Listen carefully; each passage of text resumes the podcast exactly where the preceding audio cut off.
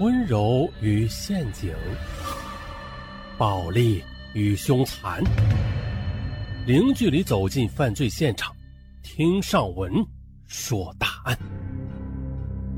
本节目由喜马拉雅独家播出。说是吉林省长白朝鲜族自治县某联办森厂的老好头，他领来了一个四十岁左右的陌生人。这老好头他是连办森厂的老户。这次他到白山市办完事住店的时候，遇到了一个衣冠不整、面色憔悴的住客，同住一屋。在闲谈中得知，这个长着络腮胡子、挺能说话的店友，他是黑龙江人，来此找活干的。老好头就问他：“你有身份证吗？”他说没有。问他叫啥名他说他叫刘毅。又说他是一步步的走到这个地方的。老好头开始不太信，但是刘毅说是真的。两千多里地，他是顺着铁路一步步的走到了鸭绿江的。这才知道，哎呦，中国的地界到此就到头了。于是又返了回来。好家伙嘛，啊，挺能走的。差点就走过了界。老好头又问他：“你这一路就没找着活干吗？”刘毅说了：“找了，但是都不合适。”他就问刘毅：“那你都会干些啥活呀？”刘毅就说了一大串，包括泥瓦匠、木工和钣金。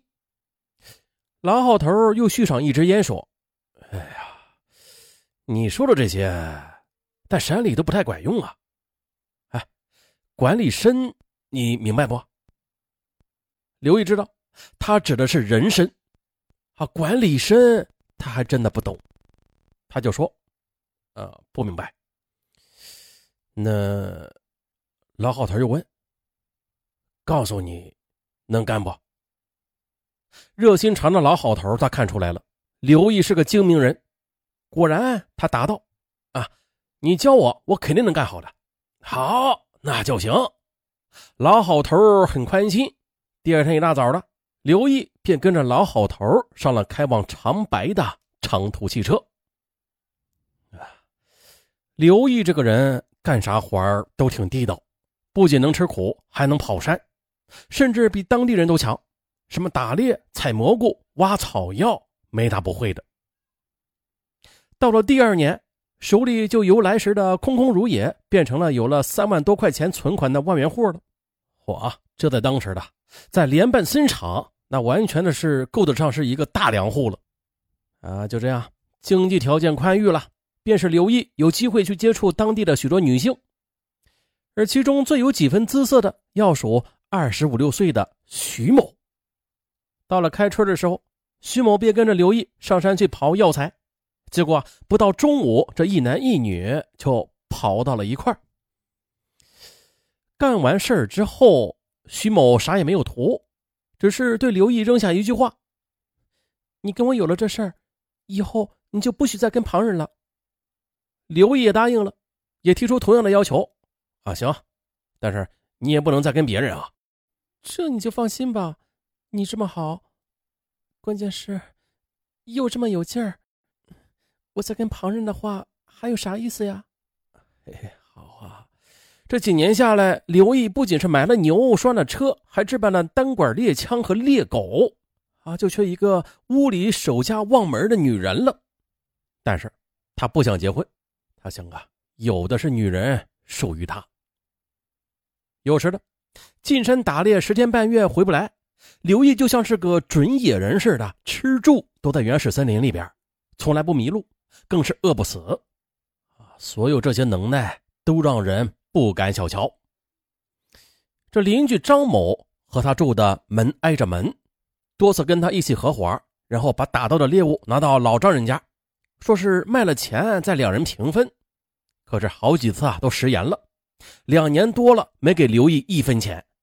后来刘毅来找张某要钱，张某不给，从此两人便结下了仇疙瘩。不久。刘毅花了八百元钱买的猎狗让人给要死了，刘毅就怀疑是张某干的，啊，并且啊有根源，因为他头一天傍晚就看到张某的老婆给他的狗扔过来半个馒头，半夜这狗就死了。这一夜，刘毅几乎是一宿没睡。在这里，哪样都好，就是没有正式户口，被称为“臭盲流子”，于是呢，便处处的受人欺，甚至被人打肿了脸，还要强迫自己挤出个艰难的笑，向人家赔礼道歉。但是这一次，他实在是忍不住了，他也不想忍了，因为他此生最心爱的物件，一个是枪，一个就是狗了。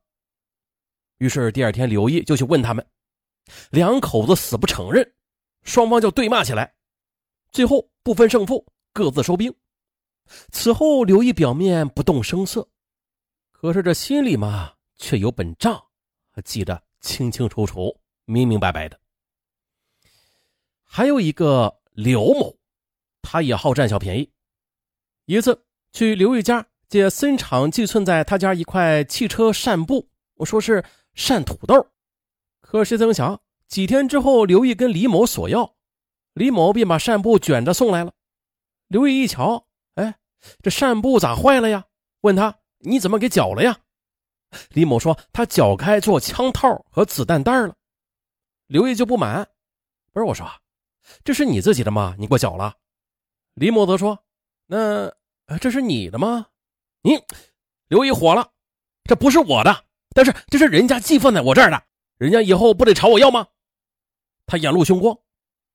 可是，在关键的时刻，刘毅想想又算了。不过他心里也给这个人记下了一笔账。一九九二年的春天。刘毅碰上了一件最让他无法忍受的事那天呢，他上山去找药材，可无意间他发现了树林里边有两个光着下身的男女在野合。一细看，哎，那女的竟然是他的情妇徐某。另一个更让他不敢相信，就是邻居十六岁的儿子金某。当晚，刘毅就找到徐某。刘毅问：“白天你干啥了？”“我去跑药材了呀。”咋的？是吧？我也去跑药材了，我还看见两个人。徐某不吭声了。刘毅又说：“你他妈的不让我跟别人胡扯，你却跟旁人胡扯，还跟小孩。”徐某则恼羞成怒，反唇相讥：“你管我跟谁胡扯？你是我啥人呢？我爱跟谁就跟谁，你管得着吗？”你，刘毅大怒，盛怒之下的隐藏已久的本性也暴露了。他上前一把便掐住徐某的脖子，我他妈我咋管不着啊我？你看我能不能管得着？徐某顿时被掐得眼冒金星，呼吸短促，脸色发紫。你掐死我，你掐死我吧！死在你这样的男人手里，我不后悔。徐某断断续续的说着。刘毅他并不想要他的命的，只是一时兴起，想出口恶气而已。见徐某软了下来，啊，又不张扬，还说出这样一番话啊，掐着他的手呢，也放缓了力度，直到最后罢手。但是在刘毅心中，自个儿家的花被人家踩了，踩他的花竟然还是个乳臭未干的孩子，他怎么想怎么别扭。妈的，他还敢祸害我的牛！刘毅吼了一声，掉头的便消失在了夜色中。那如果说这件事只是个导火索的话，那么那个十六岁的男孩就成了这导火索的火种了。第二天，小男孩拿着镰刀去上门找刘毅。啊，别看他才十六岁，这个子已经是一米七八了，气势还挺盛。老刘，你为什么说我害你家的牛啊？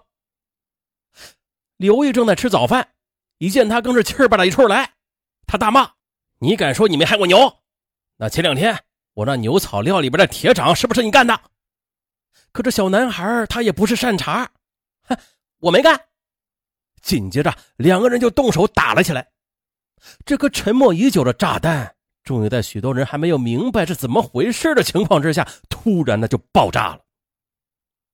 出生牛犊的小孩先是砍了刘毅一菜刀，刘毅则迅速的抽出他自制的猎刀还了他一刀，但是都未致命。倒是刘毅的凶器使小男孩失去了勇气，转身呢就往家里逃。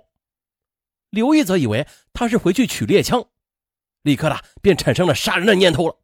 他心想啊，既然你这小子想取枪，那不如我拿枪先打你。于是呢，刘一进屋便拿出枪，直奔小男孩的家里而扑去。